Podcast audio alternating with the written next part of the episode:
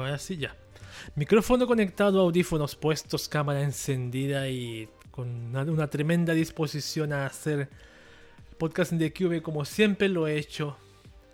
Con todas sus secciones, sus noticias, tecnología, anime, internet, manga, Japón, VTubers y idols. Ahora sí completo, la semana pasada fue cortito. Porque estaba, me sentía enfermo.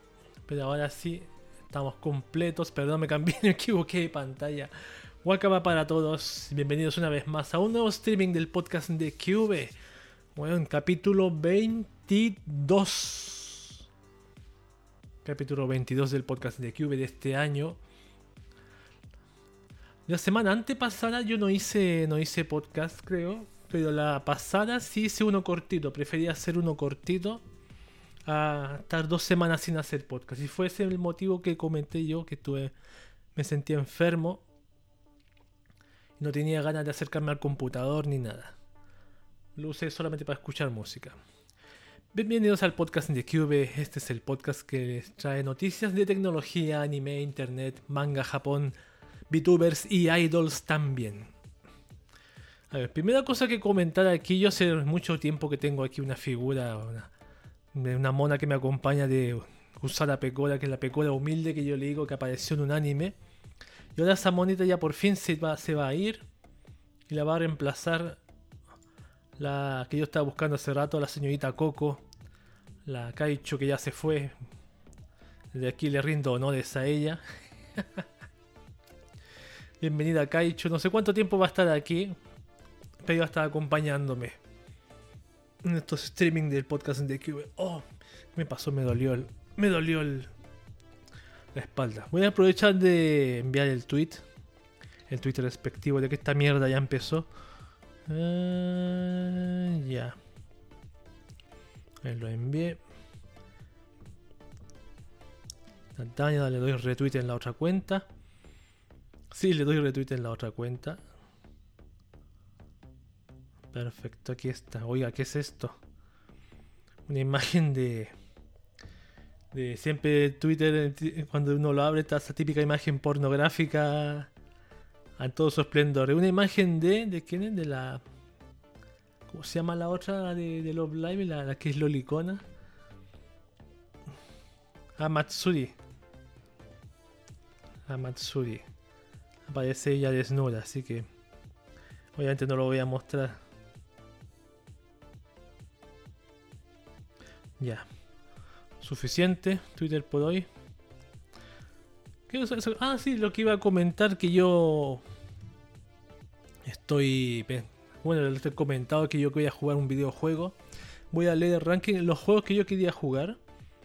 Estoy como viendo cuál jugar, cuál elegir. Me gustaría obviamente más jugar más de uno, pero sí me gustaría tener uno, uno ahí, el cual me, la mayoría de las veces lo juegue. Por ejemplo, voy a nombrar los juegos que yo quiero jugar. Por ejemplo, Counter Strike. Counter-Strike me gustaría jugarlo. El 1.6, el Source o el Go. O el Global Offensive. Global Offensive es el más moderno, entre comillas. Pero me gustaría jugar a uno de esos. Yo creo que más jugaría en un futuro el Global Offensive. Otro de los juegos que quiero jugar es el Quake 3 Arena y el Quake Champions. Edu Virtual. Bueno, Edu Virtual, ¿cuánto tiempo? Sí, espérate, ahí voy, déjame. no sé si adivinaste o escuchaste un stream mío, porque yo estaba leyendo los juegos. Ya. El Quake 3. ¿Por qué jugar al Quake 3 para dar el salto al Quake Champions? Que el Quake Champions es el Quake como de, los de los profesionales. De, es espectacularmente una locura, weón. Pero me gustaría aunque sea jugar un, un tiempo ese juego, aunque sea jugar un, unos fines de semana, algo así. Siguiente juego es el que nombraba Edu Virtual, pero el Dota 2, no el Dota, el Dota de Town of the Ancients, sino el... Aunque yo jugué a ese Dota hace mucho tiempo, mucho tiempo atrás, y del Down of the Ancients pasé al League of Legends, hasta el nivel 9, pero me gustaría jugar al Dota 2. Ese yo creo que es el juego número uno que yo quiero, que yo quiero dedicarme, lo tengo por ahora número uno. Jugar en, la, en otro horario, o los sábados por la noche, o en alguna y de vez en cuando quizá alguna madrugada toda la noche jugar a eso. Otro de los juegos que quiero jugar es el Team Fortress 2, que es el típico juego estos de de de equipos que tienen que proteger la bandera o... Sí, así como tipo un Real Tournament. Pero bien, bien, bien divertidos. Otro juego que quiero jugar que tiene muy parecido a lo que es el Counter-Strike, uno que se llama Escape from Tarkov. Yo lo he visto. Lo que me atrae de ese juego es que la gente que lo juega se, mueren de miedo porque dice que es muy realista. Y es como, por ejemplo, tú entras a un lugar, a un mapa, por ejemplo, tienes que, eh, como se dice, eh, lootear, acaparar cosas y después tienes que irte de ahí por una salida y a veces te matan y pierdes todas tus cosas. Por eso dice que es realista. Pero también, me llama la atención ese juego, el Escape from Tarkov. Lo malo es que en Steam no está. y está en la página y sale un poco caro, un poquito caro, como 40 dólares, la versión más económica. Yo en un futuro me gustaría jugarlo, aunque sea una temporada. Y el último juego que tengo ahí pensado también, uno que se llama, no sé si lo conocen, que se llama un tal Genshin Impact. un tal Genshin Impact. Estoy como en la dura si ponerlo en la lista porque... Sabes que Genshin Impact lleva hace tiempo, lleva mucho tiempo, tiene muchos personajes, tiene... Mm, que si yo lo jugara ahora, tengo que pasar por todo ese proceso de principio a fin. Principio entre comillas, no fin entre comillas porque no tiene fin obviamente. Siempre va a tener sus actualizaciones, sus nuevos personajes. Perdón, le pega el micrófono. Y me, me gusta el juego, pero jugarlo, no sé. Pasar todo ese proceso del principio hasta... Yo sé que la mayoría de la gente ya va avanzado, pero yo no. Yo no. Así que esos son los juegos que yo tengo pensado jugar. Y por ahora el orden de los juegos que tengo pensado, los cuatro que tengo pensado jugar sí o sí. Número uno está el Dota 2, número 2 Counter Strike Go, número 3 Escape from Tarkov y número 4 Genshin Impact. Igual el Genshin Impact ahí. Que por ahora, por ahora tengo, pues, tengo el ranking armado de esos juegos. Pero el Dota 2 yo creo que es el juego que voy a jugar sí o sí. me gustaría, me gustaría jugarlo me gustaría aprenderlo. Yo tengo experiencia del LOL.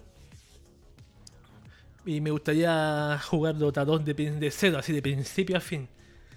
Así de empezar a streamearlo desde el principio, así, bien básico, jugando con el. ¿Cómo se llama? Dragon Knight se llama. Los personajes que te recomiendan, son tres personajes que te recomiendan: Dragon Knight.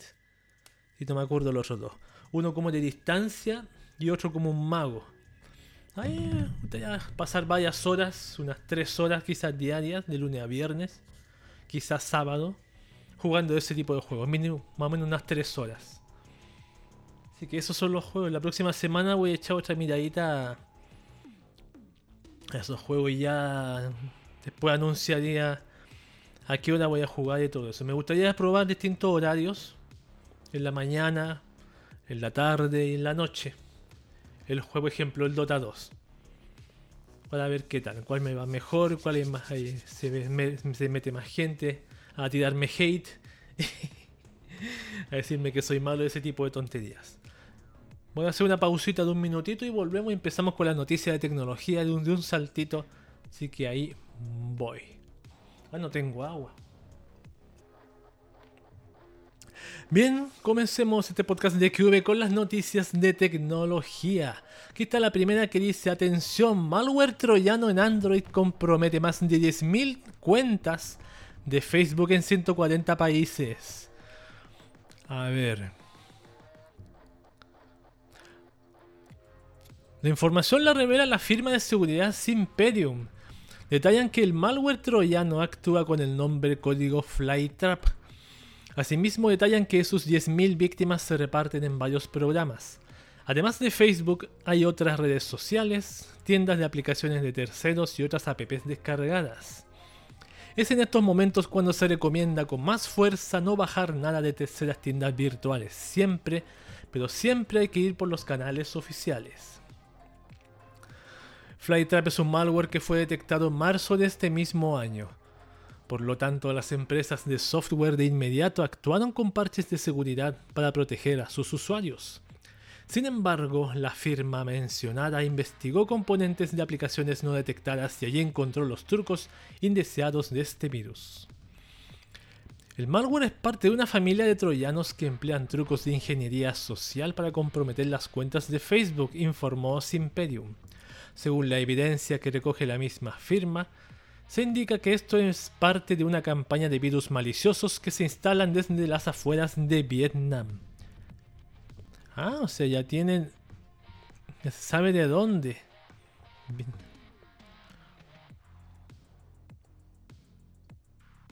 comprometió más de 10.000 cuentas de Facebook, weón.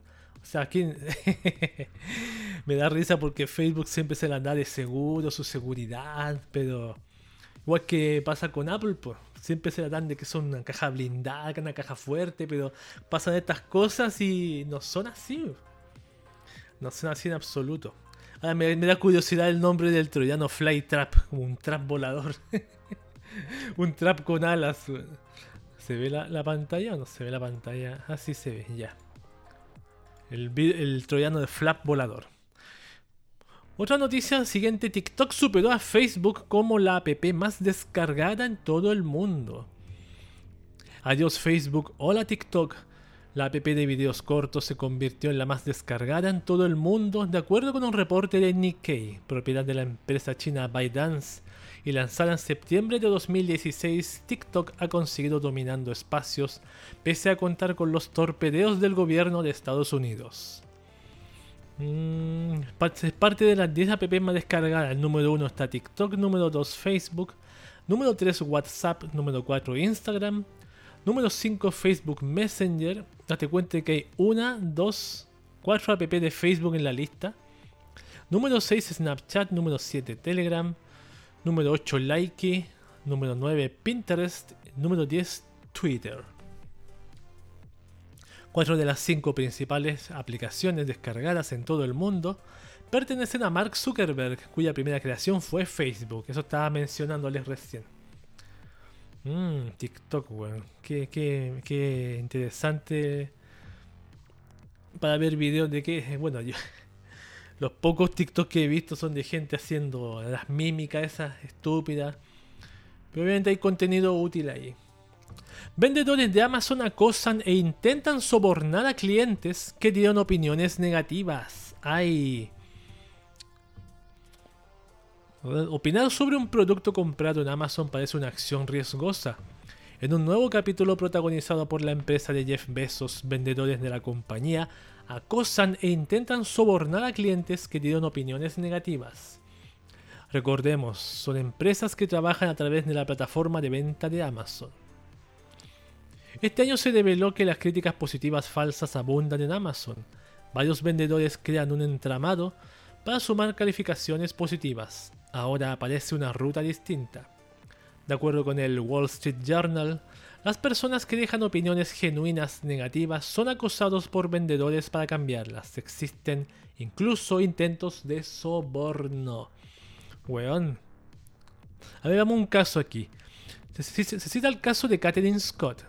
La usuaria compró una botella de aerosol de aceite a un vendedor externo de Amazon, pasándose más de mil buenas críticas y calificaciones de 4.5 estrellas. No obstante, el producto no funcionó, dejando una crítica negativa. Una semana después, recibió un correo electrónico del vendedor informando que recibiría un reembolso completo si eliminaba su opinión negativa. Además, hubo una presión adicional en el cierre del mensaje. Dice, cuando no recibamos una respuesta, asumiremos que no la vio y continuaremos enviando correos electrónicos, indicó el vendedor. Wow, eso es como una especie de acoso. Scott pidió un reembolso al que tenía derecho, pero se negó a quitar la opinión negativa. Le escribió otro representante de la empresa que vende a través de Amazon. Una mala crítica es un golpe fatal para nosotros. ¿Podrías ayudarme a eliminar la reseña? Si puedes, quiero reembolsarte 20 dólares para expresarte mi gratitud, señaló el vendedor. El producto valía 10 dólares. La compradora se negó de nuevo, recibiendo nuevas súplicas. No hubo una investigación por parte de Amazon sobre el hecho según el Wall Street Journal. Wow, qué vendedores tan raro, weón. Afortunadamente.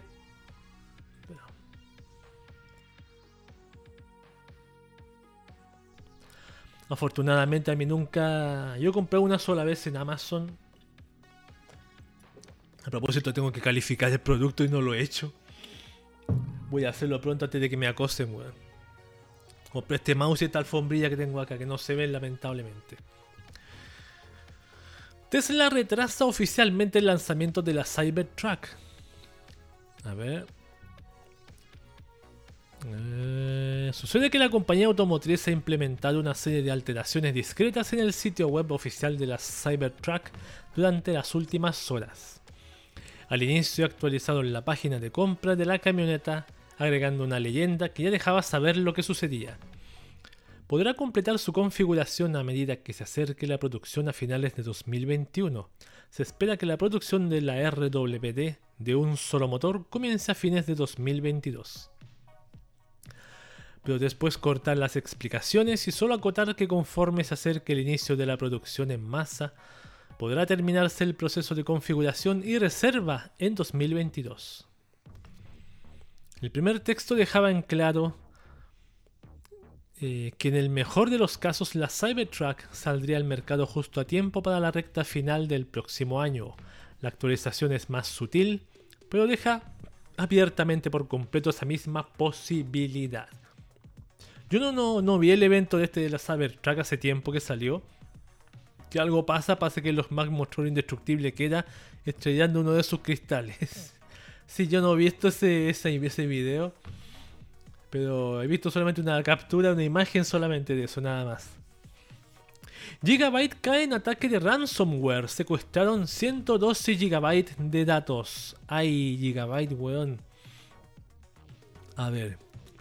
Según han reportado los colegas de Blipping Computer, el fabricante con base en Taiwán, especializado en placas base, tarjetas gráficas, portátiles y monitores, ha sido víctima de un ataque con ransomware. Los medios locales del continente asiático han confirmado ya la situación como real. Todo habría sucedido de hecho el pasado martes 2 de agosto de 2021. La intrusión habría afectado parte de sus servidores y se habría comprometido algo de información aún no especificada en concreto, aunque todos los servicios afectados, incluyendo producción, distribución y soporte técnico a usuarios, ya estaría operando con normalidad. A estas alturas circula ya por la red la imagen de la notificación del secuestro de la información, corroborando la seriedad de la intrusión. Ya aquí está el mensaje. En teoría el ataque habría sido perpetrado por el grupo de cibercriminales Ransom EXX. Ellos tienen un amplio historial de secuestro de datos mediante este tipo de malware.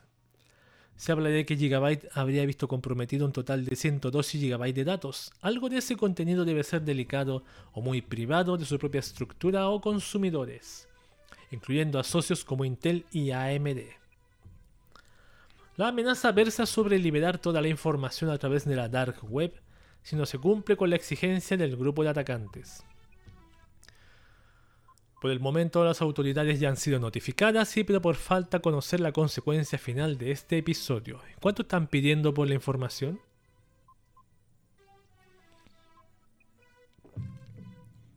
No dice acá. No dice, weón. Lamentablemente quería saber cuánto estaban pidiendo. Bueno. Pasa. Estas cosas pasan. Twitter cambia de fuente y le produce migraña a algunos usuarios. ¿Qué es esto? A ver.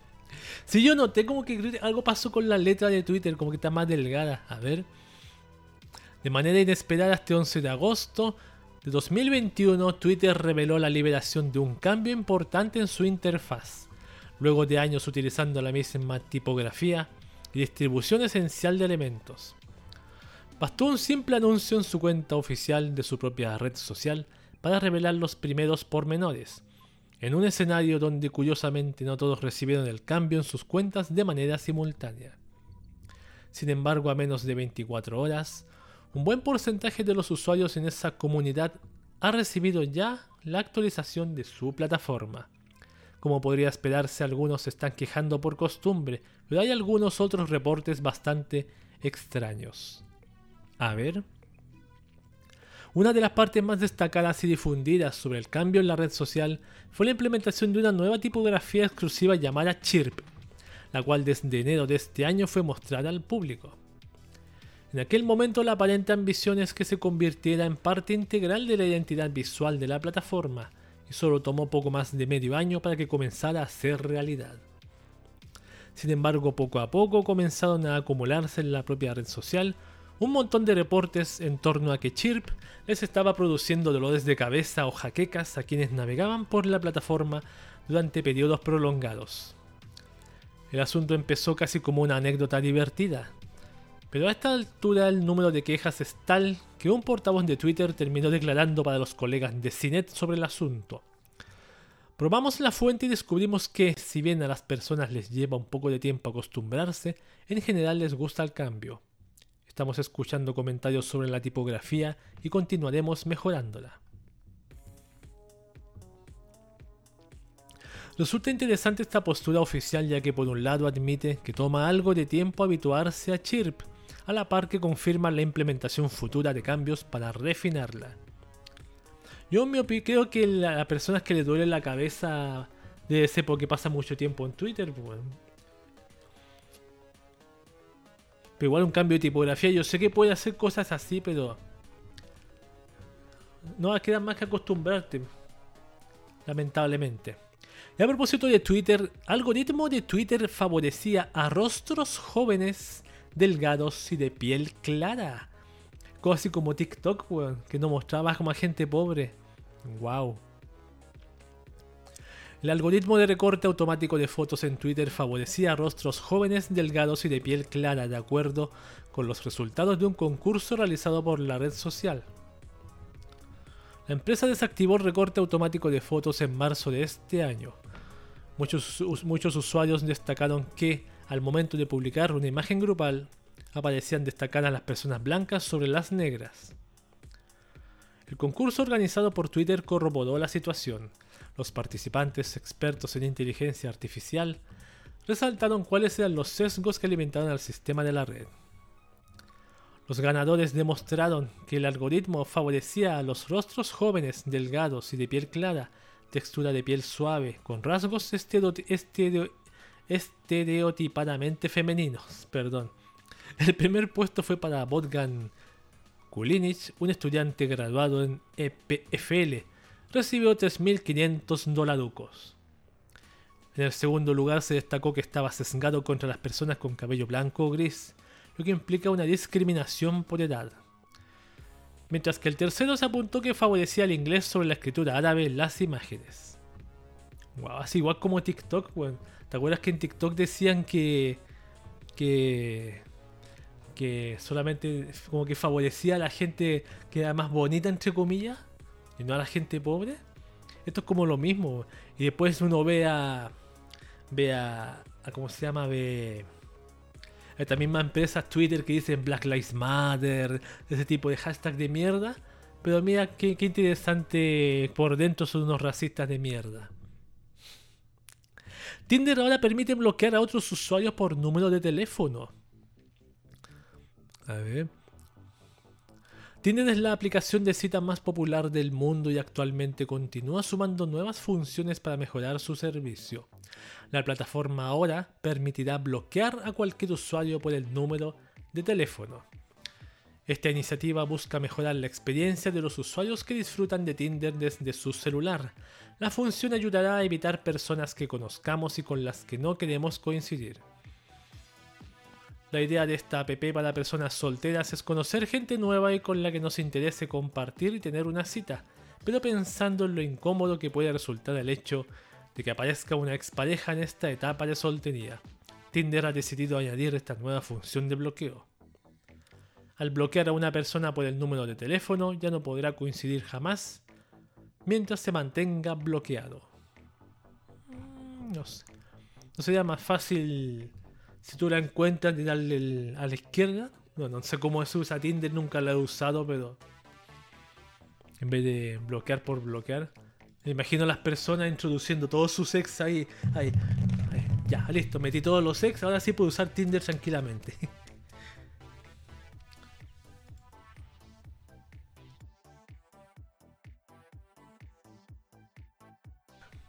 Un poquito de tos.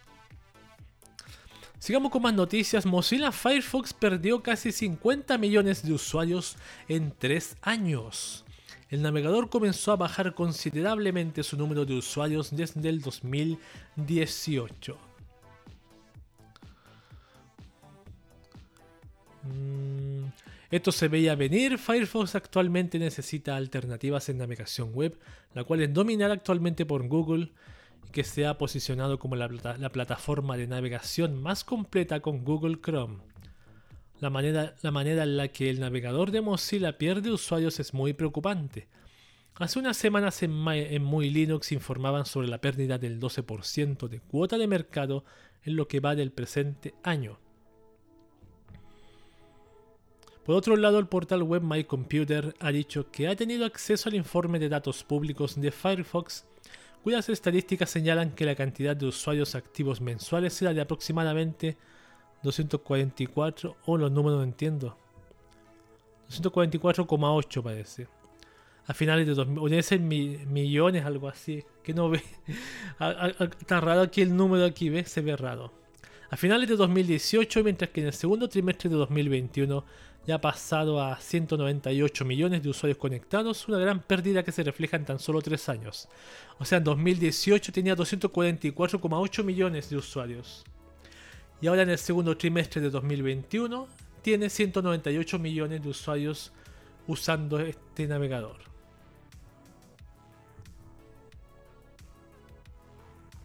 Eso. Bendito Firefox, yo lo uso, Importante, Windows 10 arregla por fin error en impresas, en impresoras, perdón, y su exploit. A ver.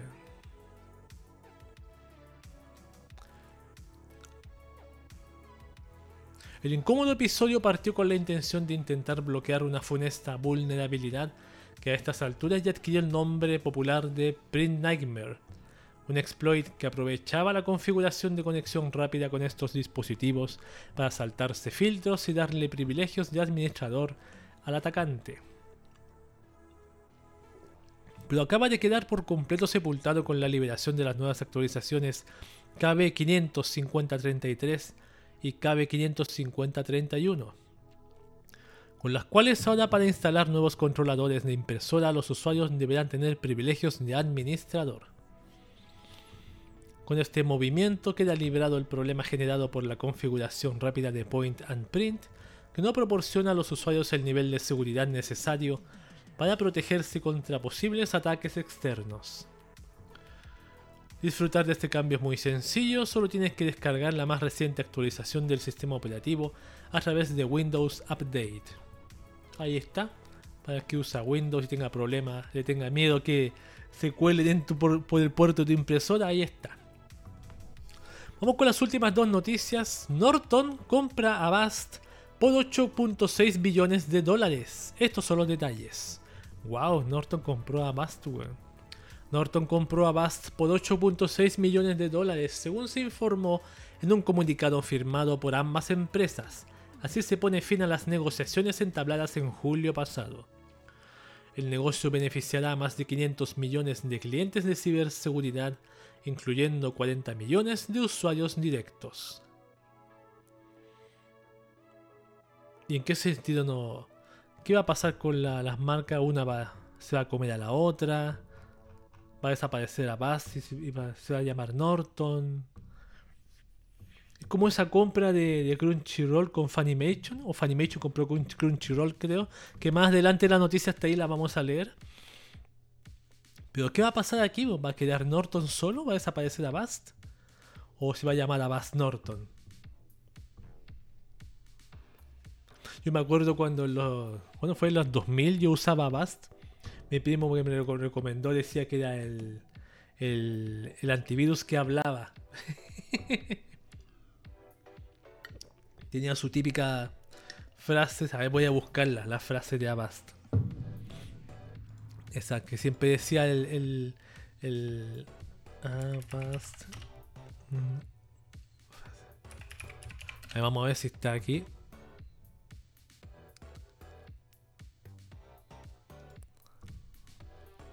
No está. Decía la base de datos de, de virus, algo así, ha sido actualizada. Esto decía. Aquí está el audio, ¿eh? voy a ponerle silencio a esto. Ojalá no se escuche tan fuerte. La base de datos de virus ha sido actualizada. Esa misma, esa misma frase. esa misma frase dice, decía el navegador cuando se actualizaba. Y parece que decía también tiene virus o no tiene virus, recuerdo. Bueno, ojalá que sea para bien la compra. No desaparezca.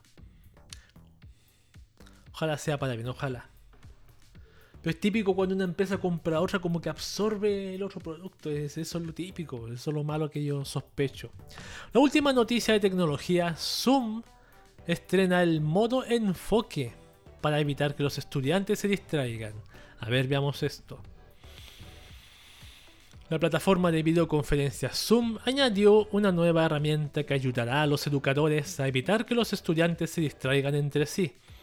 La función se llama modo enfoque y esta permite a los profesores poder ver los videos de sus estudiantes y que estos solo puedan ver su propio contenido, lo que permitirá cualquier tipo de distracción. Tanto el anfitrión de la conferencia como el coanfitrión pueden ver y cambiar entre la pantalla compartida de cada asistente, contrario a los asistentes que solo pueden visualizar su contenido. Zoom informó lo siguiente a través de su página oficial. El modo de enfoque está diseñado con el entorno de aprendizaje digital en mente, lo que permite a los estudiantes mantenerse atentos o trabajar en sus áreas bajo supervisión sin distraerse con los demás y sus tareas. Ah, qué interesantísimo. Esas han sido las noticias de tecnología y ahora tomo una pausita para pasar las noticias interesantes que tengo dos ahí, así que en un minuto más las voy a leer.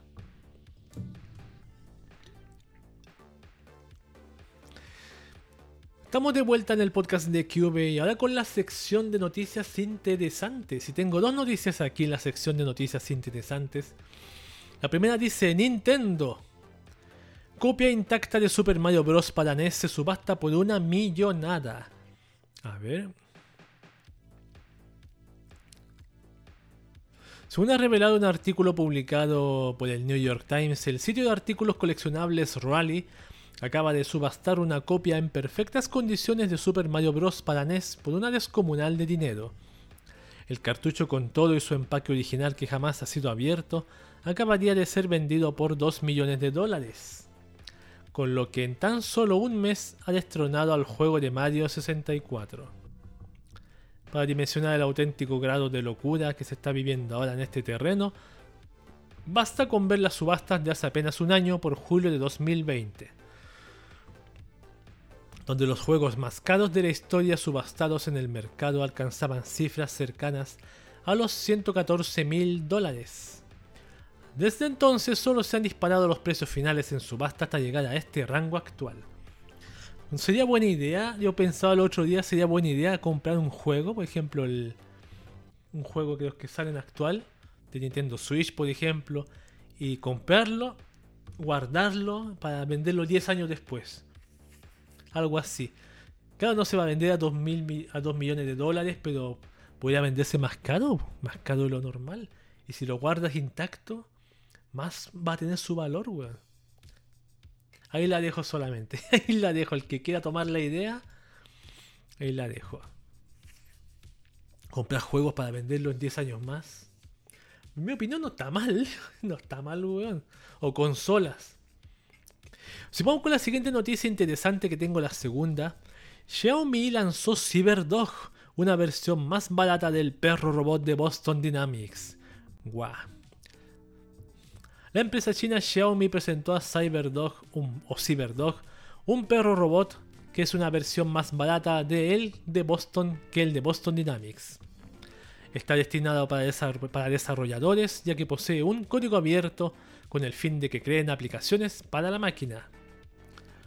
El programa se ejecuta en una versión de Jetson Xavier NX de Nvidia, calificada como la supercomputadora de inteligencia artificial más pequeña del mundo. De acuerdo con la empresa china Cuenta, CyberDog tiene 11 sensores en su cuerpo que incluyen sensores táctiles y ultrasónicos. Además posee cámaras GPS para que interactúe con su entorno. A ver, voy a poner el video de aquí para que lo veamos. Del ciberperro. Otra de sus características técnicas, trota a 3.2 metros por segundo. Spot de Boston Dynamics lo hacía a 3.9 metros por segundo. Pesa 3 kilogramos, Spot pesaba 5.2. Posee tres puertos USB-C y uno HDMI para personalizar su hardware. Se le puede agregar sensores LIDAR, cámaras panorámicas y luces de búsqueda, y también es tan ágil que puede realizar backflips. CyberDog puede analizar su entorno en tiempo real, explica Xiaomi en un comunicado. Crear mapas de navegación, trazar su destino y evitar obstáculos. Es capaz de seguir a su propietario respondiendo a comandos de voz. También se puede controlar con una app de teléfono inteligente. Además puede identificar la postura y rastrear rostros humanos. Si se encuentra ante un grupo de personas, puede ir hacia su dueño sin mayores complicaciones. Se desconoce cuándo estará a la venta Cyberdog. Eh, claro, es como el spot, es como el spot de Boston Dynamics, pero la única diferencia es que el Johnny es medio más pequeñito. Es más pequeñito. Y se ve que está basado en él y camina más como un perro pequeño. Parece como una, cucaracha. Ahí está siguiendo a su dueño. Spot.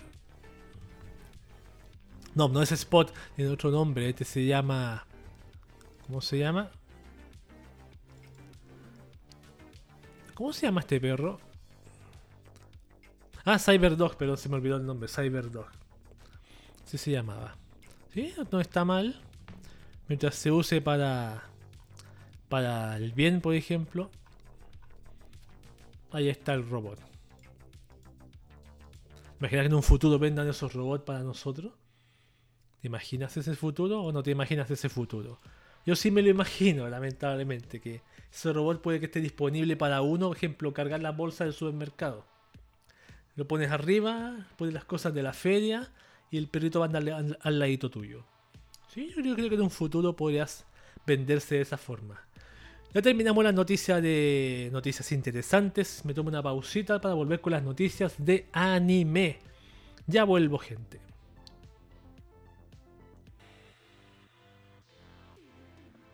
Bien, hemos regresado al podcast de QB. Ahora con la sección de noticias de anime. Tengo unos estrenitos acá. Por ejemplo, el primero dice, trata de un anime que se llama The Vampire Dies in No Time. El negocio de matar monstruos está a punto de volverse un poco ridículo porque tenemos los nombres de cinco nuevos integrantes del reparto, una nueva imagen promocional y los horarios de emisión del anime de Vampire Dies in No Time. La adaptación del manga de comedia sobrenatural de Itaru Bonoki sobre un vampiro con muy poca suerte que se une a un cazador de vampiros luego de perder su hogar familiar se estrenará en octubre. Aquí está los sellos está Daisuke Ono, veo ese conocido y, y ninguno más. ¿De qué trata este anime que se llama Vampire Dies in No Time? Se los voy a leer. El manga humorístico se centra en Dralk, un vampiro que es temido y del que se rumora que es invencible. El cazador de vampiros Ronaldo va a su castillo luego de escuchar que Dralk ha secuestrado a un niño. Pero cuando llega al lugar se encuentra con que Dralk muere una y otra vez por cualquier cosa y queda reducido a polvo. La verdadera naturaleza de Dralk es la de es la del más débil de todos los vampiros. Ah, perfecto, una comedia comedia vampiresca. La serie se emitirá en Japón en las siguientes cadenas de TV y horarios. Tokyo MX todos los lunes a las 23 horas desde el 4 de octubre. Este es para la temporada nueva que se viene, que voy a leer con Helfer. Tenemos este anime anotado ya para el 4 de octubre. Octubre va a ser más o menos la lectura del chart. BC11 todos los lunes a las 23.30 desde el 4 de octubre. Televisión Kanagawa todos los lunes a las 24.30 desde el 4 de octubre. Madrugada del 5 de octubre, sí. KBS Kyoto todos los lunes a las 24.30 también. Y Sun TV todos los lunes a las, a las 12.30 también. Esta es la imagen promocional. Se ve que una, va a ser una comedia interesante. Así que ahí está. Para que lo vea a futuro. Otro anime que se viene de estreno es Met Girl. Vamos a leer de qué trata esto. El web oficial del proyecto anime para la televisión Deji Met Girl ha revelado que Kiyono Yasuno será la voz de la protagonista de la historia Maise Higa. Vamos a leer la sinopsis de este anime de qué trata. Dicen, Deji Met's Girl estará protagonizada por Maise Higa, una chica de 16 años que acaba teniendo que trabajar contra su voluntad como recepcionista del hotel de su familia en Okinawa. Esta forma tan aburrida de pasar sus vacaciones de verano cambia cuando llega al hotel como huésped Ichido Suzuki, un chico japonés que trae con él toda una plétora de extraños fenómenos, como peces flotando en el aire, o hacer que un árbol enorme brote en la azotea del hotel, Deji es una palabra de Okinawa que significa que trae problemas. La serie se emitirá como parte del segmento Oshiri del bloque Super Animeism de MBS TBS a partir de octubre de 2021, siendo cada episodio de unos 90 segundos de duración. Ah, qué cortito. Una pregunta seria, ¿Oshiri no significa trasero en japonés? ¿Oshiri? Por lo que yo sé, o no, me equivoco. Si alguien sabe que me lo diga, por favor. Así que ahí está el anime, Deji Met's Girl. No sé, no me, no me atrae tanto. Lo malo es que es cortito. Lo malo es que es cortito. 90 segundos, weón, más corto que Teki, weón. Bueno, vamos con el siguiente estreno que es Shinkanomi Shiranai Ichinika Chingumi Jinsei. A ver, ¿de qué trata este anime? Vamos a ver de qué trata. Ahí está la, la imagen principal. Kana ya hay unos conocidos. Vamos a leer de qué trata este anime. Esta fantasía animal la protagoniza Seiichi Hiragi, quien está en el escalafón más bajo de la jerarquía social de su instituto preparatoria. Cuando de repente él y todos sus compañeros son enviados a otro mundo, a Seiichi se acerca un gorila que se le declara y a él no le parece mal. Entonces encuentran la llamada fruta de la evolución y al comerla, el gorila cambia. Me da la sensación que el gorila es ella, la chica. Y se le declara. ¿Viste tiene ojos de chica? Así que ese, es el anime Shinkanomi Shiranai Ichinika Chigumi Jinsei. Otro anime de estreno para el octubre, para otoño 2021 Japón. Madoka Mágica nos presenta una impactante ilustración para su exhibición del décimo aniversario. A ver, para conmemorar el décimo aniversario de la franquicia Puela Magi y Madoka Mágica, próximamente se instalará una exhibición especial a la que se han titulado Puela Magi Madoka Mágica 10, entre paréntesis 10. Eh, el evento llegará a cinco recintos diferentes en Japón desde septiembre de 2021 hasta abril de 2022. ¡Wow! El ten en el nombre es un juego de palabras entre el número 10 en inglés y el ten de la palabra en japonés tenji, que significa exhibición. A continuación tenemos el impactante cartel de la exhibición. Aquí está una imagen bien bonita. Están todas las chicas mágicas. Bueno, casi todas. Falta Momoe aquí. Está Kyube ahí sentado bonito. Está Homo aquí de fondo. Madoka de frente. Perfecto. También hay productos que se van a vender mochilas, tarjetitas y un montón de cosas. Ahí está, qué bien. Está la noticia que estaba mencionándoles antes. Funimation Global concreta la compra de Crunchyroll. A ver. Sony Pictures Entertainment y AT&T anunciaron que el grupo Funimation Global de Sony ha completado la adquisición de Crunchyroll a AT&T el precio de compra fue de 1.175 de miles de millones de dólares. Los ingresos se pagaron en efectivo al cierre. ATT espera utilizar los ingresos de esta transacción para contribuir a sus esfuerzos de reducción de su deuda acumulada. El anuncio no ha relevado si las plataformas individuales de streaming se fusionarán, ni los planes para los costes de suscripción de los usuarios. El propio anuncio de Crunchyroll expresa, las dos marcas que conoces y amas trabajarán juntas y creemos que esto es algo muy bueno tanto para los fans como para la industria. Ambos equipos son expertos, apasionados y están comprometidos con la comunidad del anime desde hace décadas. No podríamos pedir mejores socios. Sabemos que puedes tener preguntas. Hoy comenzamos el trabajo de unir dos equipos increíbles para traerte más de lo que te gusta. Gracias por vuestra confianza y apoyo. Mm. Claro, pero ¿se van a fusionar las plataformas? ¿Va a quedar Crunchyroll? ¿Va a quedar Funimation? Esa es la pregunta que tengo. ¿Quién va a quedar? ¿Quién va a desaparecer? Aunque hace tiempo que no, no veo Crunchyroll. Ni anime tampoco. Maya Record Mahou Shoujo Madoka Mágica Gaiden tendrá un evento en septiembre a propósito de Madoka también de nuevo. En el sitio oficial para la franquicia multimedia de Maya Record Mahou Shoujo Madoka Mágica Gaiden o Maya Record Puela Magi Madoka Mágica Side Story, se anunció que se realizará una transmisión especial en vivo titulada Magia Day 2021 como parte del cuarto aniversario de la franquicia.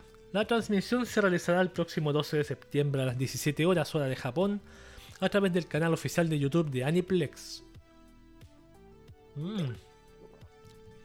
La transmisión contará con la participación de las actrices de voz Momo Asakura, que hace la voz de Hiroha Tamaki, que está aquí, Sora Mamiya de Yachiyo Nanami, Shina Matsukawa Suruno Yui, Akane Sakura Felice Mitsuki, Yui Ogura Sanafuraba, y Manaka Iwami Uitamaki.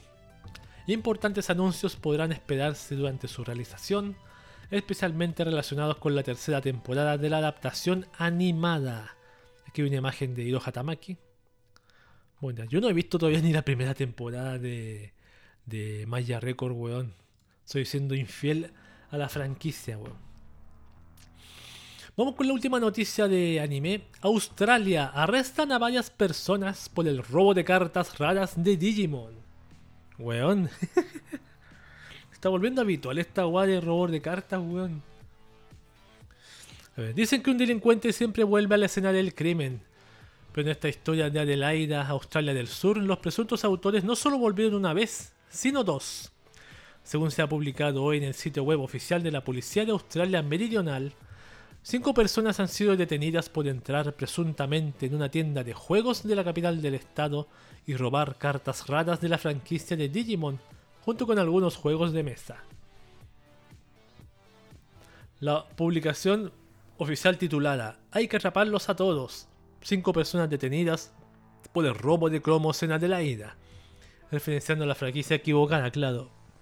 Resume que en el 10 de agosto una patrulla fue enviada a una tienda de juegos local a las 9.30 de la mañana, después de que hubieran entrado en ella con un gran número de tarjetas comerciales raras de Digimon y juegos de mesa robados.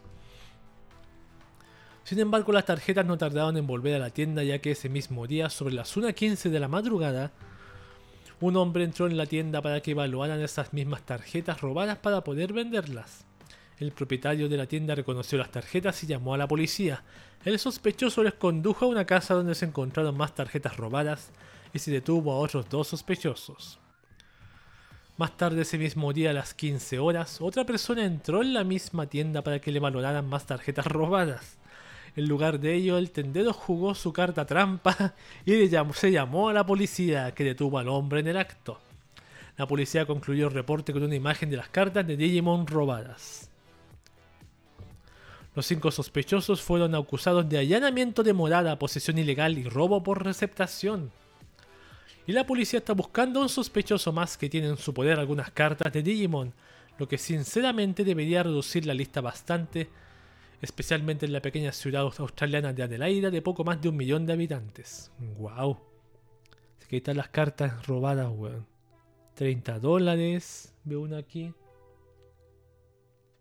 Este no sé cuánto es. No sé. Ahí está. Y esta, es la esta ha sido la última noticia de anime. Y me tomaré una pausita para volver con las noticias de Japón como te adoro. Noticias de Japón en, un ratito más. En un minuto vuelvo mientras tomo un poquito de agua.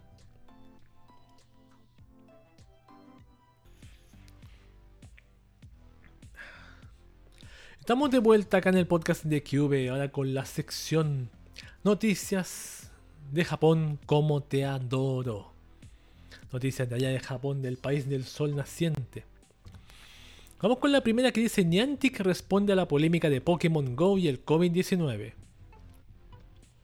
La compañía Niantic había ampliado el requisito de 40 metros de distancia para acceder a las Poképaradas y gimnasios del videojuego para smartphones Pokémon Go, que pretende animar a la gente a salir a la calle e interactuar con los demás, a 80 metros con la llegada del COVID-19, pero el 1 de agosto la desarrolladora volvió a establecer el rango a los 40 metros por defecto molestando a la base de jugadores.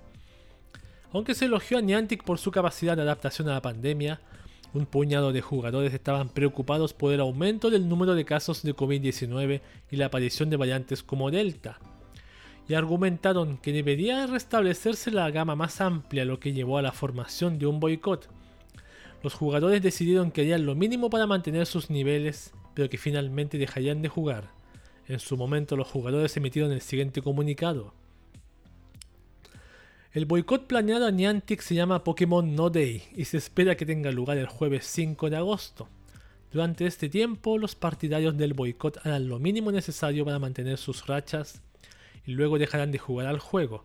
La esperanza es que el importante descenso de jugadores activos llame la atención de Niantic. Es más, muchos fans se están uniendo y acordando no gastar dinero en Pokémon Go hasta que se arregle, incluidos algunos que gastan mucho. A ver, la compañía respondió con su propio comunicado diciendo, estamos reuniendo un equipo interno multifuncional para desarrollar propuestas diseñadas para preservar nuestra misión e inspirar a la gente a explorar el mundo juntos, al tiempo que abordamos las preocupaciones específicas que se han planteado en relación con la distancia de interacción. Compartiremos las conclusiones de este grupo de trabajo antes del próximo cambio de temporada en el juego 1 de septiembre. Como parte de este proceso también nos pondremos en contacto con los líderes de la comunidad en los próximos días para que se unan a nosotros en este diálogo. Hmm. Bueno, ahí está. Los gordos granudos de Pokémon Go reclamando sobre las proximidades con, con el juego y todo eso. Siguiente noticia, Japón. Alguien entró en la casa de la youtuber Nozomi Sato. Wow. Nozomi Sato es una popular youtuber japonesa que recientemente se volvió viral en medios. Para comprender la situación, Sato transmite desde su habitación con la cámara enfocando su rostro, obviamente, pero también el fondo de su cuarto. En el fragmento distribuido, la transmisión original fue hecha privada por la youtuber. Se puede notar como alguien abre la puerta de la habitación pero se retira inmediatamente. Oh, wow. Las youtubers suelen ser chicas que todavía viven con sus padres, así que uno fácilmente podría pensar, ah, entró su madre por error a la habitación, ¿sí? Claro. Igual que acá, pues yo tengo que cerrar con, con pestillo para que nadie entre. Es normal, por supuesto, pero al parecer las cosas no fueron tan simples. Luego de ser notificada por sus seguidores, Sato realizó algunas publicaciones en Twitter comenzando con Acabo de llamar a la policía. ¿Qué es lo que debería hacer ahora? continuó. Estoy hablando con un amigo y no pienso salir de la habitación. Los mantendré informados del asunto. Luego escribió, He cerrado la puerta de mi habitación, así que creo que estaré bien. Perdonen si los estoy preocupando demasiado. Finalmente Nozomi Sato concluyó con el siguiente mensaje. Con la ayuda de muchas personas acabamos de resolver el problema y me he calmado. Por razones de seguridad decidimos cambiar las cerraduras. Actualmente estoy a salvo. Pido disculpas por cualquier preocupación que esto pueda haber causado. Me mantendré fuera de la ciudad por el momento y priorizaré mi seguridad. Claro, hay gente que dice que, que esta youtuber es la voz de Natsuido Matsuri, por lo que se dice. Mm, así que podría que está siendo acosada. Perfectamente puede ser, weón. Te imaginas, tú estás haciendo streaming, yo mismo aquí, por ejemplo, haciendo streaming, estoy solo en mi casa, sé que estoy solo, y abren la puerta y la cierran, weón. Wow. Yo haría lo mismo que ella, cambiar cerraduras inmediatamente. Y llamar a la policía o lógicamente. Antes sí me gustaría poner cámaras, weón, para eso, para desde aquí ver las cámaras. ¿Qué está pasando aquí en mi casa? Cámaras así para no estar preocupado de, de mirar afuera y todo ese tipo de temas. Vamos con otra noticia más. Japón. Una encuesta reveló en qué estación las colegialas llevan las piernas desnudas. ¡Au! A ver. Me interesa.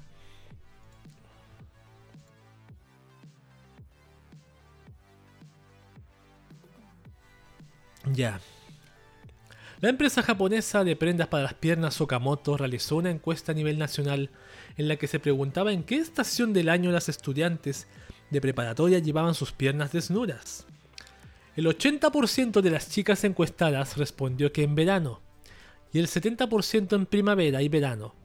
Mientras tanto, el 40% contestó que incluso en invierno van con las piernas desnudas.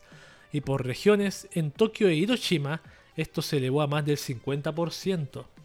Incluso en Hokkaido, con inviernos muy fríos, una de cada 10 estudiantes va con las piernas desnudas. ¡Wow! A las estudiantes que afirmaron no llevar calcetas o medias, ni siquiera en invierno, se les preguntó si sentían frío en las piernas, a lo que el 84,1% respondió que en mayor medida, mientras que el 31,4% dijo que soportaba el frío porque pensaba que era más elegante llevar las piernas desnudas. El 39,9% dijo que no le gustaba llevar medias o calcetas ni siquiera en invierno. Claro, si lo haces para que te, las miren, para verte cool, te aguantas el frío, obviamente.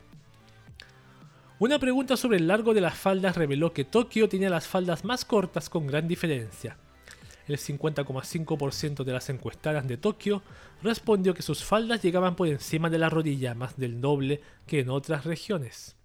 La tasa de respuestas de quienes respondieron que sus faldas llegaban por debajo de la rodilla rondaba el 30% en las zonas distintas de Tokio, mientras que en la propia capital la tasa era solo 7,9%. Wow, las de Tokio se la llevan más, más cortitas las faldas, qué bueno, qué bueno, qué bueno, qué bueno. yo cuando leí este titular yo pensé, ¿en qué estación las colegialas llevaban las piernas desnudas? Yo pensé que se refería a estación de tren. como dice, es que como diciendo en tal estación de tren hay más, se sube, hay más escolares con las piernas desnudas. Eso pensé yo, Pero me equivoqué, me equivoqué.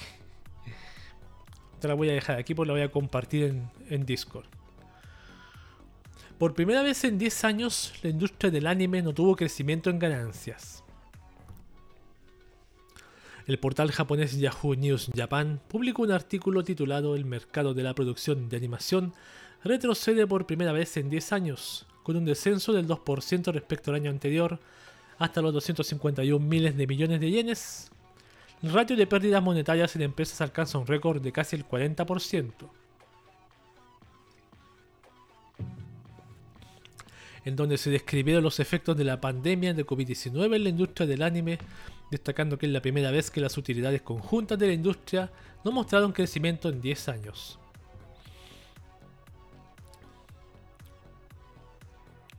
No sé si leer más porque hay mucha información detallada, pero no voy a leer más, de, más que solamente el titular y el resumen. Japón, más de la mitad de los estudiantes universitarios han dejado de leer. La columna de un profesor de la Universidad de Kyorin en Japón titulada ¿Hay futuro para los japoneses que no leen? se volvió nuevamente viral en los foros japoneses.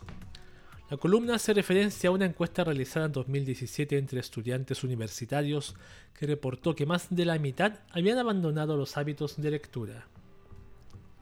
Una encuesta reciente de la Federación Nacional de Asociaciones de Cooperativas Universitarias de Japón reveló que el número de estudiantes universitarios que leen 0 horas al día superó el 50% por primera vez en 2017.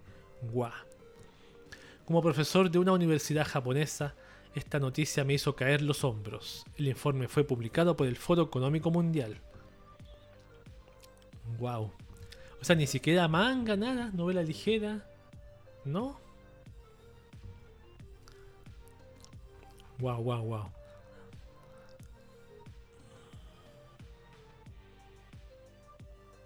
Así pues. Yo leo bastante poco, también lo reconozco pero que a veces digo que se me ocurre a última hora leer algo y no alcanzo porque es muy tarde. Por eso no. Sí, es una excusa weona, una excusa tonta, pero lamentablemente es lo único que se me ocurre. no me he puesto a organizar un momento en mi día así para leer. Y debería, haberlo, debería hacerlo. Vamos con la siguiente noticia. A ver, estas son las noticias Hornis. Sí, aquí empezamos con las noticias que nos ponen Hornis. Ya he terminado las noticias de, de Japón como. Y empezamos con las noticias que nos ponen Horny, Horny, Hornis. Primera noticia, Japón. Un fanático de The Idol Master reveló que su chica favorita se llama igual que su madre. Un video de YouTube compartió una escena del videojuego para smartphones de Idol Master Shiny Colors, en donde el personaje Fuyuko Mayuzumi despierta al jugador, el productor dentro de la historia, como una especie de alarma. No obstante, esto no fue lo que llamó la atención en los foros de comentarios en Japón. A ver, lo que se volvió viral fue un comentario realizado en el video en el que un usuario escribió, mmm, Fuyuko-chan es mi chica favorita, pero...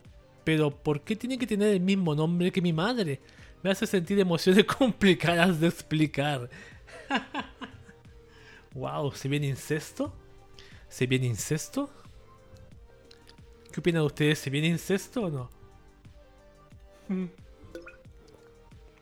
La divertida coincidencia que no existe certeza de que sea real como cualquier otra curiosidad salida de foros japoneses llamó la atención de los foros de comentarios en donde se compartieron comentarios como Sería interesante que el nombre de mi personaje favorito sea el mismo que el de alguien de mi familia. Tengo el mismo nombre que una chica de un videojuego, hentai. Y muchos comentarios más. Ahí está. Bueno, no sé qué va a pasar en el futuro. No sé si vendrá incesto, hentai. No sabemos. No sabemos en qué va a terminar eso, weón. Siguiente noticia que nos pone Hornis. Un artista convirtió una canasta de frutas en una hermosa chica. Han es un popular artista chino en redes y en ocasiones también un artista erótico que se volvió viral a inicios de junio por una ilustración en donde pasó de un conjunto de frutas, especialmente limones, duraznos y manzanas, hasta, la ilustración de una chica basada en los colores y las formas originales. Esta es la ilustración, ¿ven? Están las frutas, ahí está tomando forma, y aquí se convirtió en una chica con enormes limones. La publicación fue compartida en forma masiva en Twitter destacando comentarios. Necesito probar esto ahora mismo. Cuando la vida te dé limones, haz una waifu. Y un montón de comentarios más. La gente se esfuerza en sexualizar cualquier cosa, no me quejo. Yo tampoco, yo tampoco. Aquí está. Siguiente noticia que nos pone Horny Hornis. Japón, una compañía de juguetes sexuales lanzó un cohete al espacio. Guau. El pasado mes de enero en Japón, voy a tomar agüita un poquito.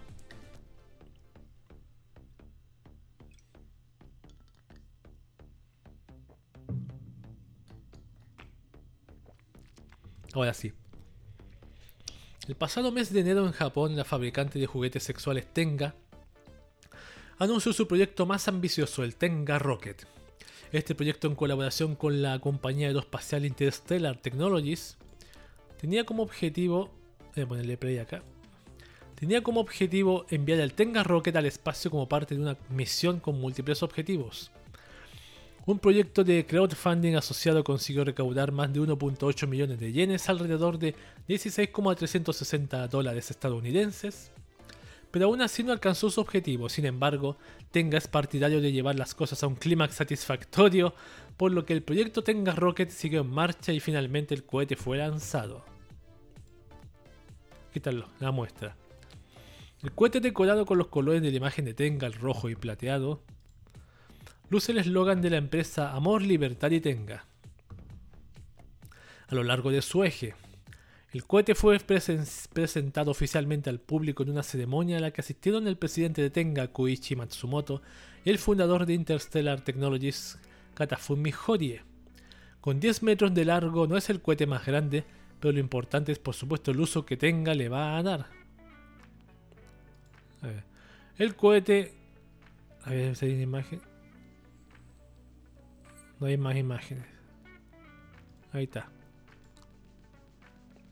El cohete llevó un dispositivo para registrar datos durante el viaje que se utilizarán en el desarrollo de un nuevo juguete sexual de la marca Tenga que pueda utilizarse en el espacio exterior, ya que la empresa calcula que habrá algunas noches solitarias a medida que la humanidad emigre lentamente hacia las estrellas. Aquí está presentando el cohete.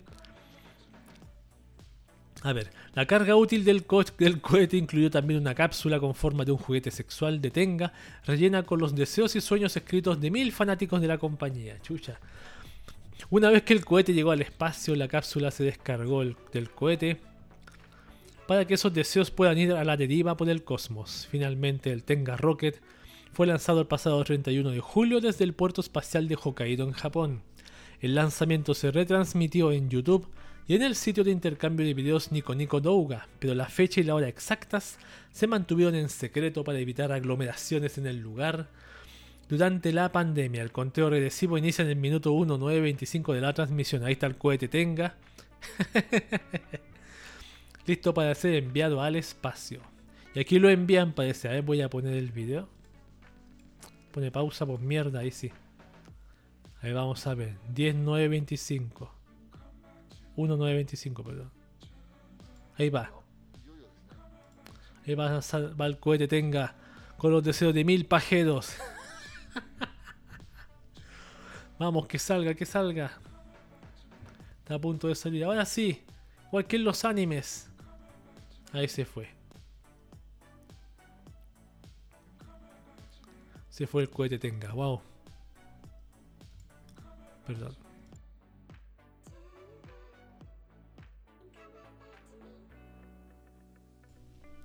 Ahí está, el cohete con los deseos de los mil fapedos.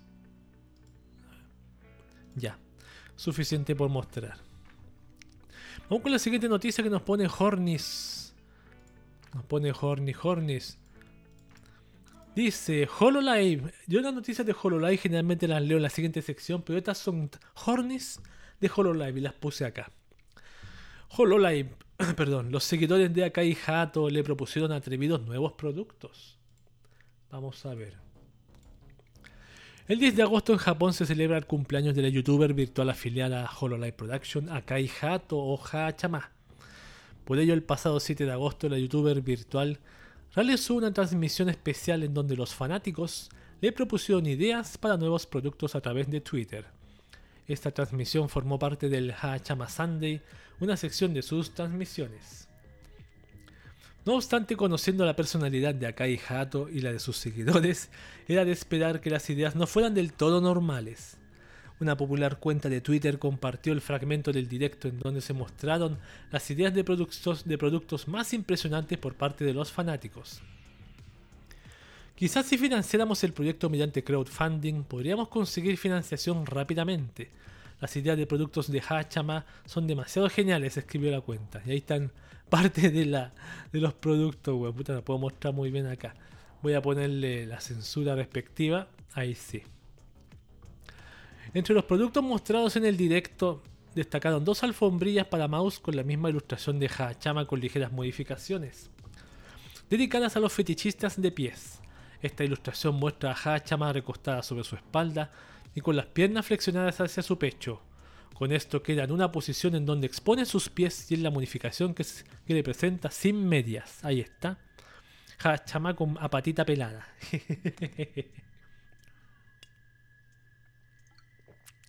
a ver. Sin embargo, Hachama censuró uno de los productos durante la transmisión. ¿De qué se trataba? El producto en cuestión es un stand acrílico que se coloca en la boquilla de una botella. Dado que el hueco está colocado junto entre la, en la entrepierna de Hachama, la situación simula beber los fluidos de la youtuber virtual. A ver, ahí está, con censura y aquí sin censura. Wow. Wow. Wow. los productos nuevos, weón.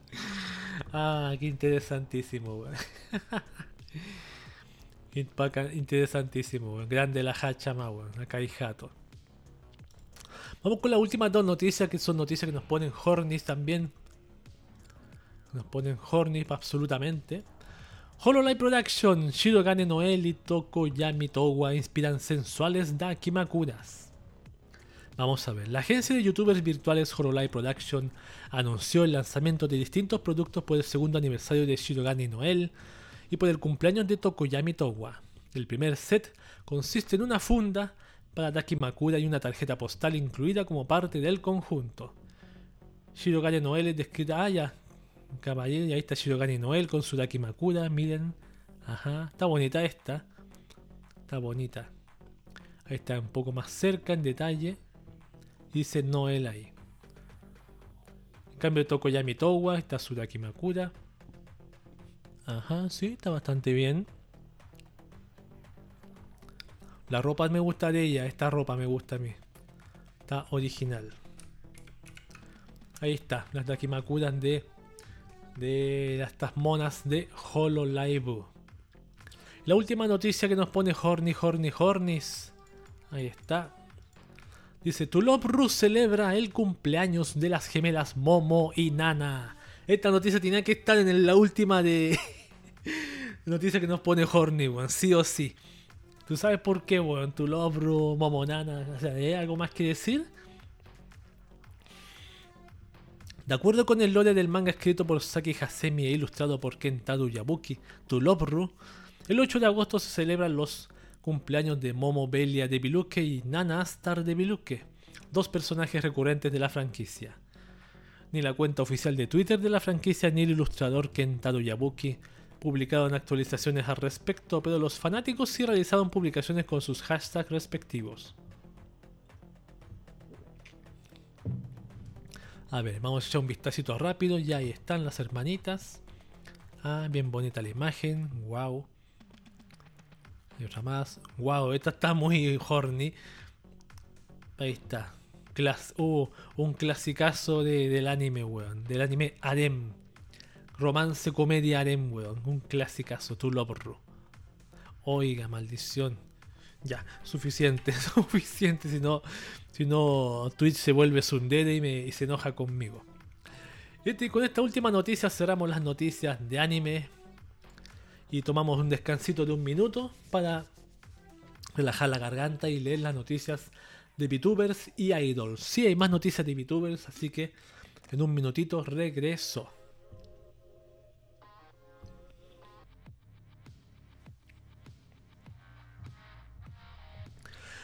Bien, Bienvenidos a la última sección del podcast de Cube. Esta sección se llama Noticias de VTubers y Idols. Exactamente. Vamos a leer. Las VTubers de Hololive Production invaden Akihabara. Akihabara es un nombre común para la zona que rodea la estación de Akihabara en el distrito de Chiyora de Tokio, Japón. El nombre de Akihabara es una abreviatura de Akibagahara, que en última instancia proviene de Akiba llamado así por una deidad controladora del fuego, de un santuario contra incendios construido después de que la zona fuera destruida por un incendio en 1869. Akihabara es considerado por muchos el centro de la cultura popular japonesa moderna y un importante distrito comercial de videojuegos, anime, manga, electrónica y artículos relacionados con la informática. Los iconos del anime y el manga más populares ocupan un lugar destacado, en las tiendas de la zona. Y en todo el distrito se encuentran numerosos maid cafés y algunos salones recreativos. Es por ello que seguramente pocos se sorprenderán al saber que en esta ocasión fueron las youtubers virtuales de Hololive Production son las que tomaron las riendas de la invasión promocional más reciente de la región comercial en un popular foro de comentarios se compartieron una gran variedad de fotografías mostrando toda la publicidad de la agencia que ha sido colocada. Aquí hay un ejemplo, por ejemplo, está Noel, Pecora, Gura y Necomata. No, me sé el nombre de todas. Publicidad de Hololive Production. Ahí hay una. Ejemplo, acá hay otra. Que hay muchas monas aquí en la pared. Ahí está Marine, Rusia, eh, Corone. Está la sub. Osoras Subasa Osora. Está Fubuki. No, no, no, ¿cómo se llama esta? No. Acá hay Hato, parece que está ahí. ¿Cómo se llama la de arriba? Matsuri, Matsuri y otras más. Suisei, Luna. Muchísimas. Por ejemplo, aquí hay más, ¿ves? Ahí están. En formato super deformed, una encima de la otra. Kanata. Hay trajes de baño. Ahí está Gura, está Morikaliop y está Kiara, Takanashi Kiara. Bueno, y dice también. Iris, esta la la última, vi, el primer streaming de esta. No está mal, Iris. Inanis Ninomae, Watson Amelia. El diseño antiguo sí. Tienen el diseño antiguo de... Aquí hay más. Hay un montón de imágenes que sacaron ahí. De las monas de Hololive. Bien. Vamos a siguiente noticia de VTubers. Hololive Production anuncia una colaboración con la Liga Japonesa de Béisbol Profesional. A través de un comunicado de prensa se anunció que la agencia de youtubers virtuales Hololive Production tendrá una colaboración con seis equipos de la Liga Japonesa de Béisbol Profesional, también conocida como la Nippon, Nippon Professional Baseball o NPB. Específicamente la colaboración se realizará con la Liga del Pacífico e inspira una línea de productos y otros eventos que serán revelados próximamente. Aquí está, por ejemplo, ahí está Pecora, está no sé quién, está Rusia, ahí está Matsuri, está eh, Corone, ahí está. Se ven bien bonitas con palos de béisbol. La colaboración incluye a 12 youtubers virtuales de la agencia y los 6 equipos de esta liga, que están distribuidos de la siguiente forma. Pekora y Tokoyami Towas con los Hokkaido Nippon Ham Fighters. Aki Rosenthal y Uru con los Tohoku Rakuten Golden Eagles. Imagina, Rusia se, no le pega la pelota, menso escándalo, weón. Shirakami Fubuki y Shishido Botan con los Saitama Seibu Lions. Ah, claro, por la leona. O Sora Subaru y Houshu Marine con los Chiba Lotte Marines.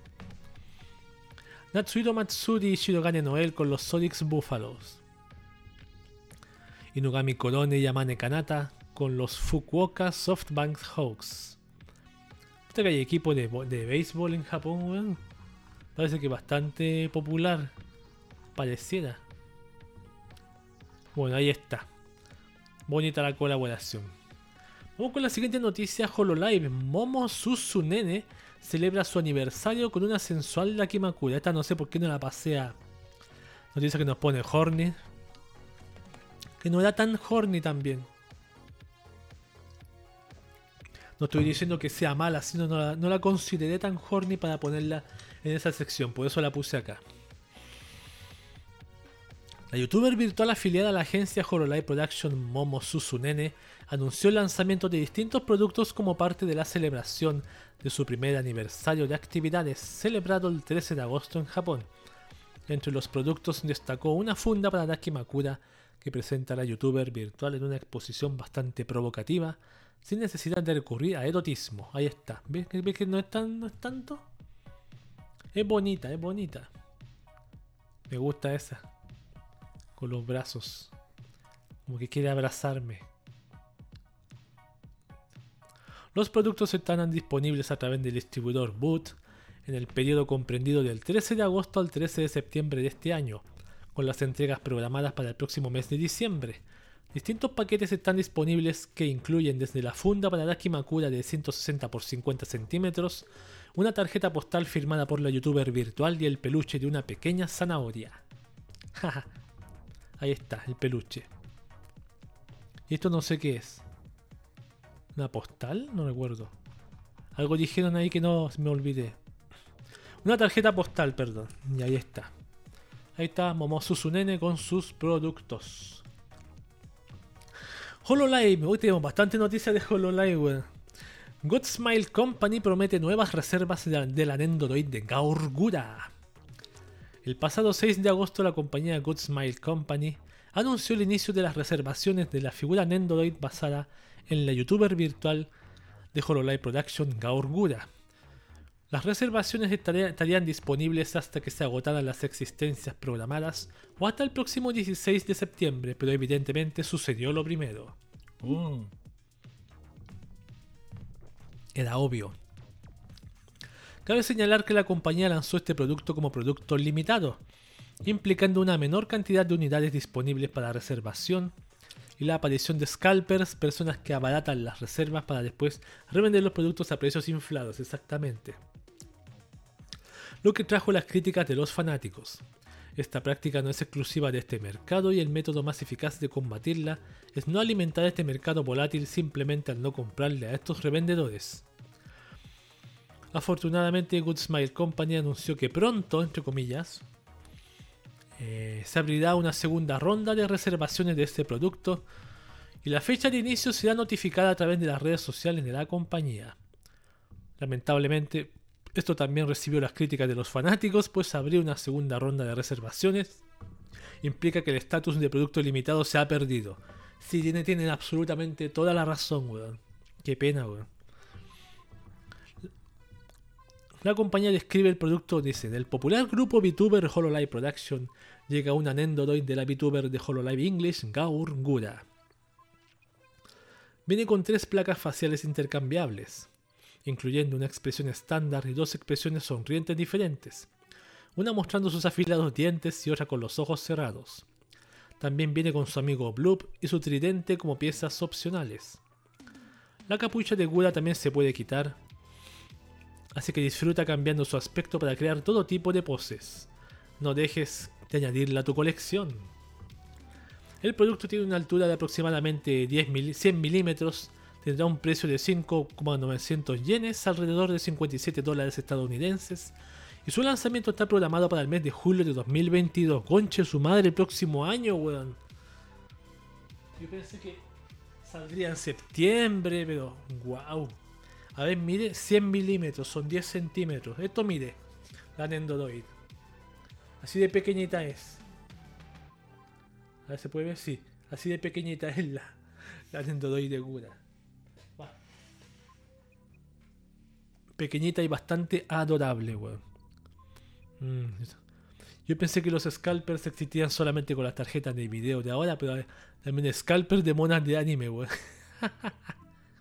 Yo me compraría una para. Si se pudiera comprar de fuera de, de, Japón, yo me compraría una, dos, una para revenderla aquí más cara.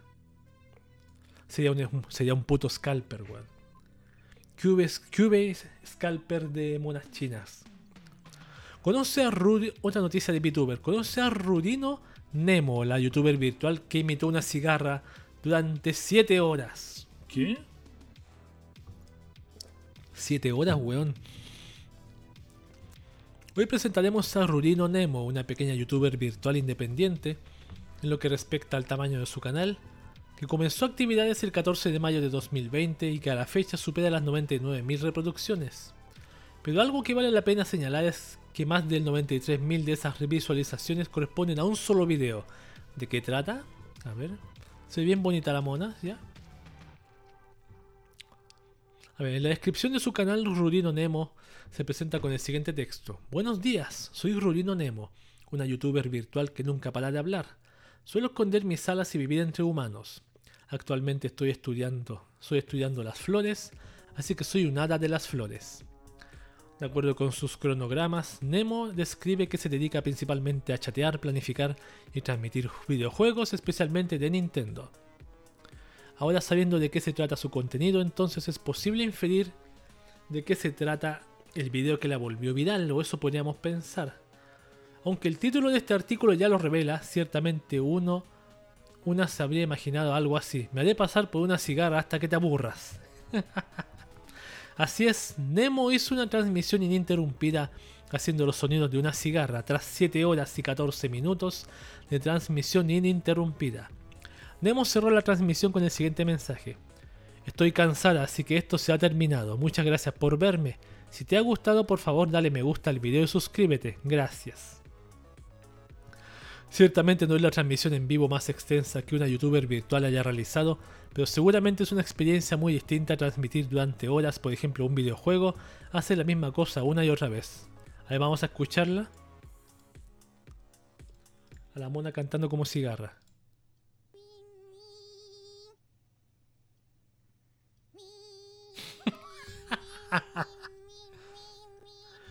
Imagínate 7 horas haciendo eso. Oh. Y como que vuela. Ya, basta. Nos vamos a volver locos viendo a la cigarra, weón. Sí, pero bien hecho, o sea, bien, hecho, bien, bien, hecho el objetivo, pero 7 horas seguidas, weón. Yo no sé si podría streamear 7 horas seguidas de algún videojuego, puede ser. Pero... No sé, weón. Haciendo min, min, min. No lo sé. Vamos con la última noticia de Hololive Production. Shiranui Flare celebra su segundo aniversario con nuevos productos. La youtuber virtual afiliada a la agencia Hololive Production, Shiranui Flare, celebra el 7 de agosto de 2021 su segundo aniversario de actividades. La compañía está lanzando una línea de productos a través del distribuidor Boot, basados en una ilustración especial. Aquí está una ilustración. Los productos se encuentran disponibles para reservación en el periodo comprendido del 7 de agosto al 13 de septiembre de este año, con las entregas programadas para mediados del próximo mes de diciembre.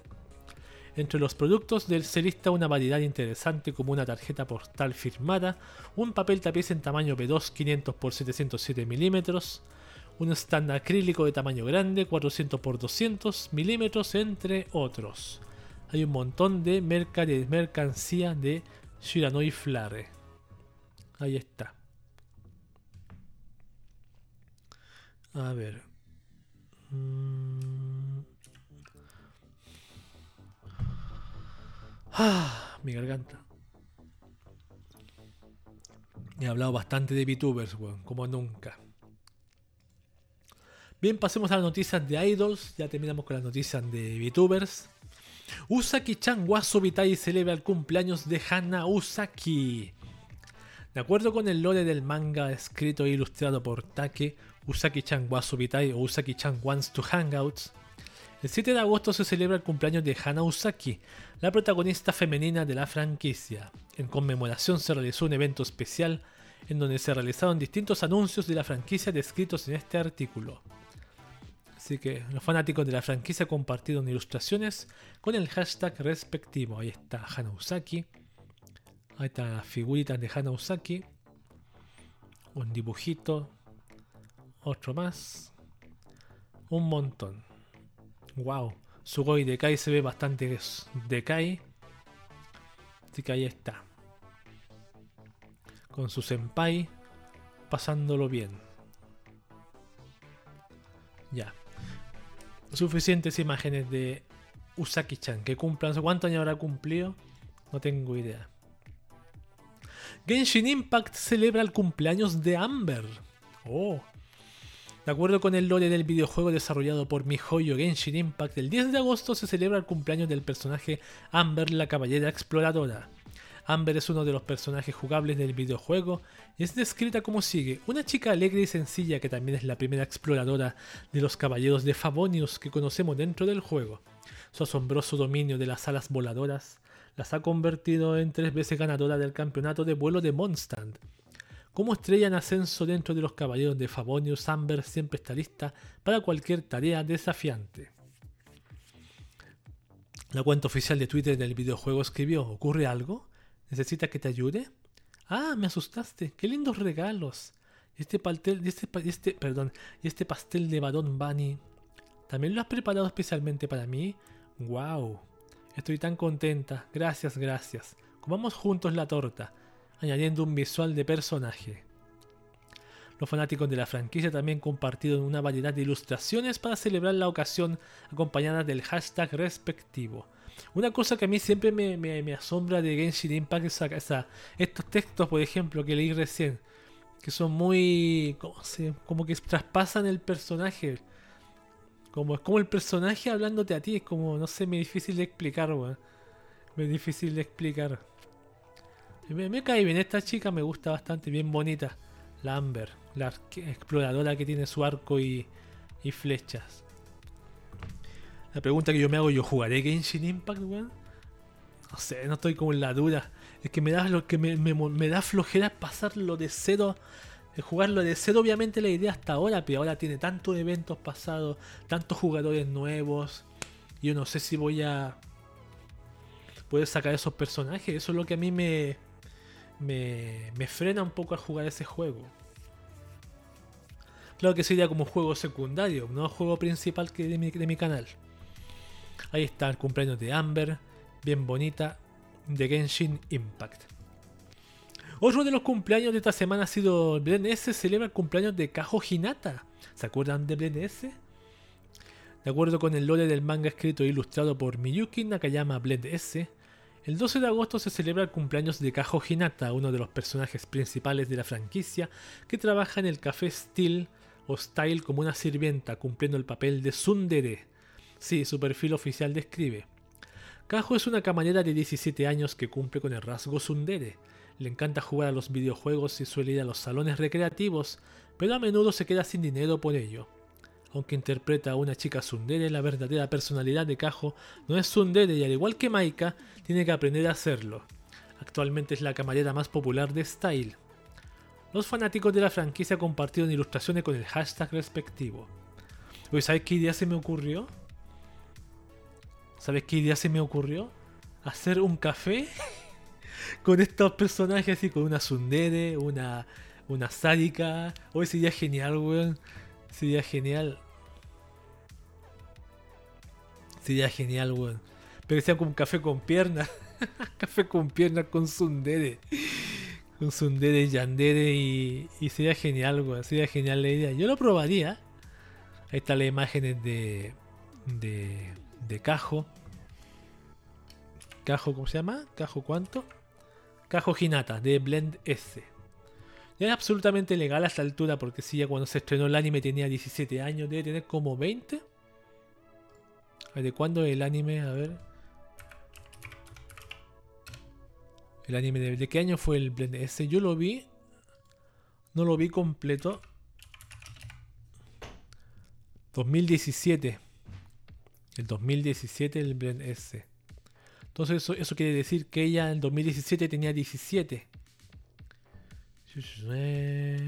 Tiene 21 años. Está bastante legal. Vamos con los siguientes dos cumpleaños que quedan. Boku no Hero Academia celebra el cumpleaños de Himiko Toga. De acuerdo con el lore del manga escrito e ilustrado por Kohei Horikoshi, Boku no Hero Academia o My Hero Academia el 7 de agosto se celebra el cumpleaños de Himiko Toga, uno de los personajes recurrentes de la franquicia. La cuenta oficial de Twitter de la franquicia no compartió ninguna actualización, dado que se acaba de entregar el largometraje más reciente en los cines de Japón.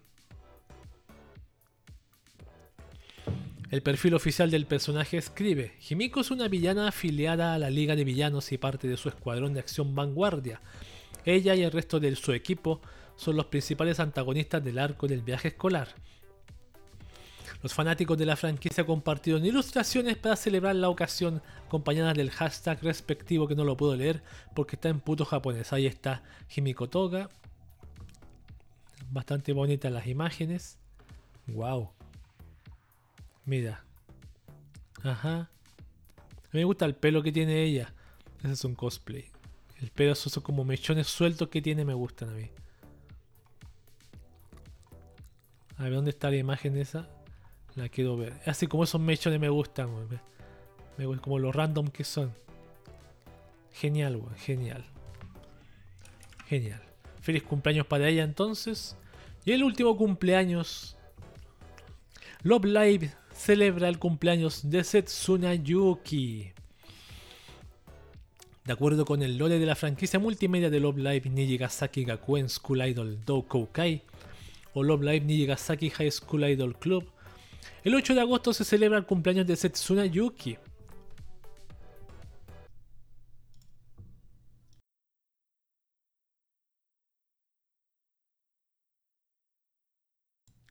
Perdón, que me dio una tos muy fuerte.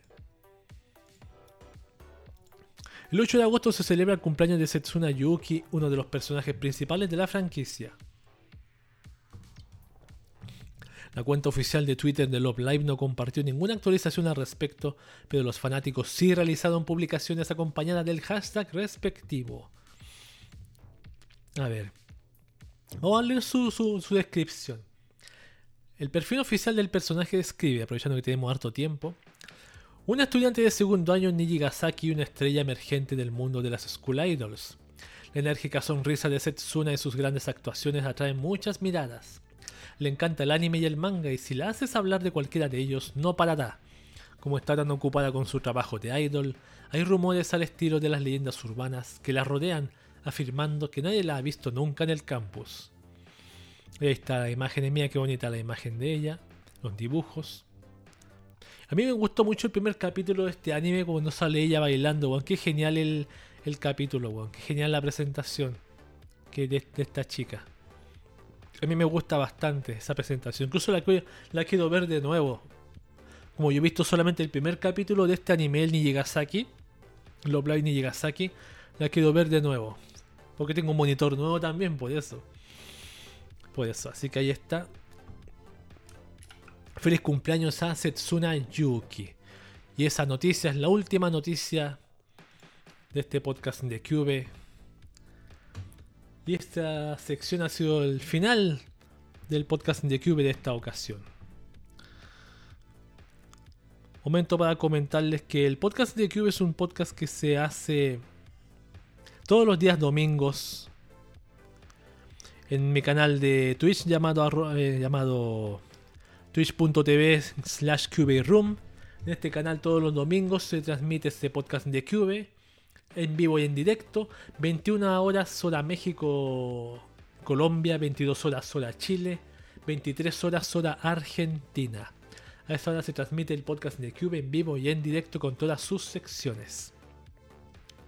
También el audio de este podcast yo lo comparto en un servicio llamado anchor.fm, donde se comparte el audio los días martes. Y ese audio se comparte solamente en varios servicios de streaming, como por ejemplo Spotify, Google Podcast, Apple Podcast, eh, Breaker, Radio Public, Castbox y muchos más. Así que eso es lo único que tengo que anunciar. Espero que me, me he atrasado a subir capítulos del podcast de Cube en el canal de, YouTube. O que lo tengo en, privado. Pero lo quiero hacer pronto y para ponerme al día luego en ese tipo de cosas. Así que muchas gracias a la gente que ha venido a este streaming, que me, ha visto y que ha comentado. Gracias a ustedes por su compañía. Gracias a la gente que vio este, este stream después. Y me despido de todos ustedes agradeciéndoles por su compañía no tenemos ninguna cosita para ver después del streaming, así que me despido ahora de todos ustedes. Los que ven este podcast y lo escuchan, Wakaba para todos. Y Wakaba para todos. Y Wakaba.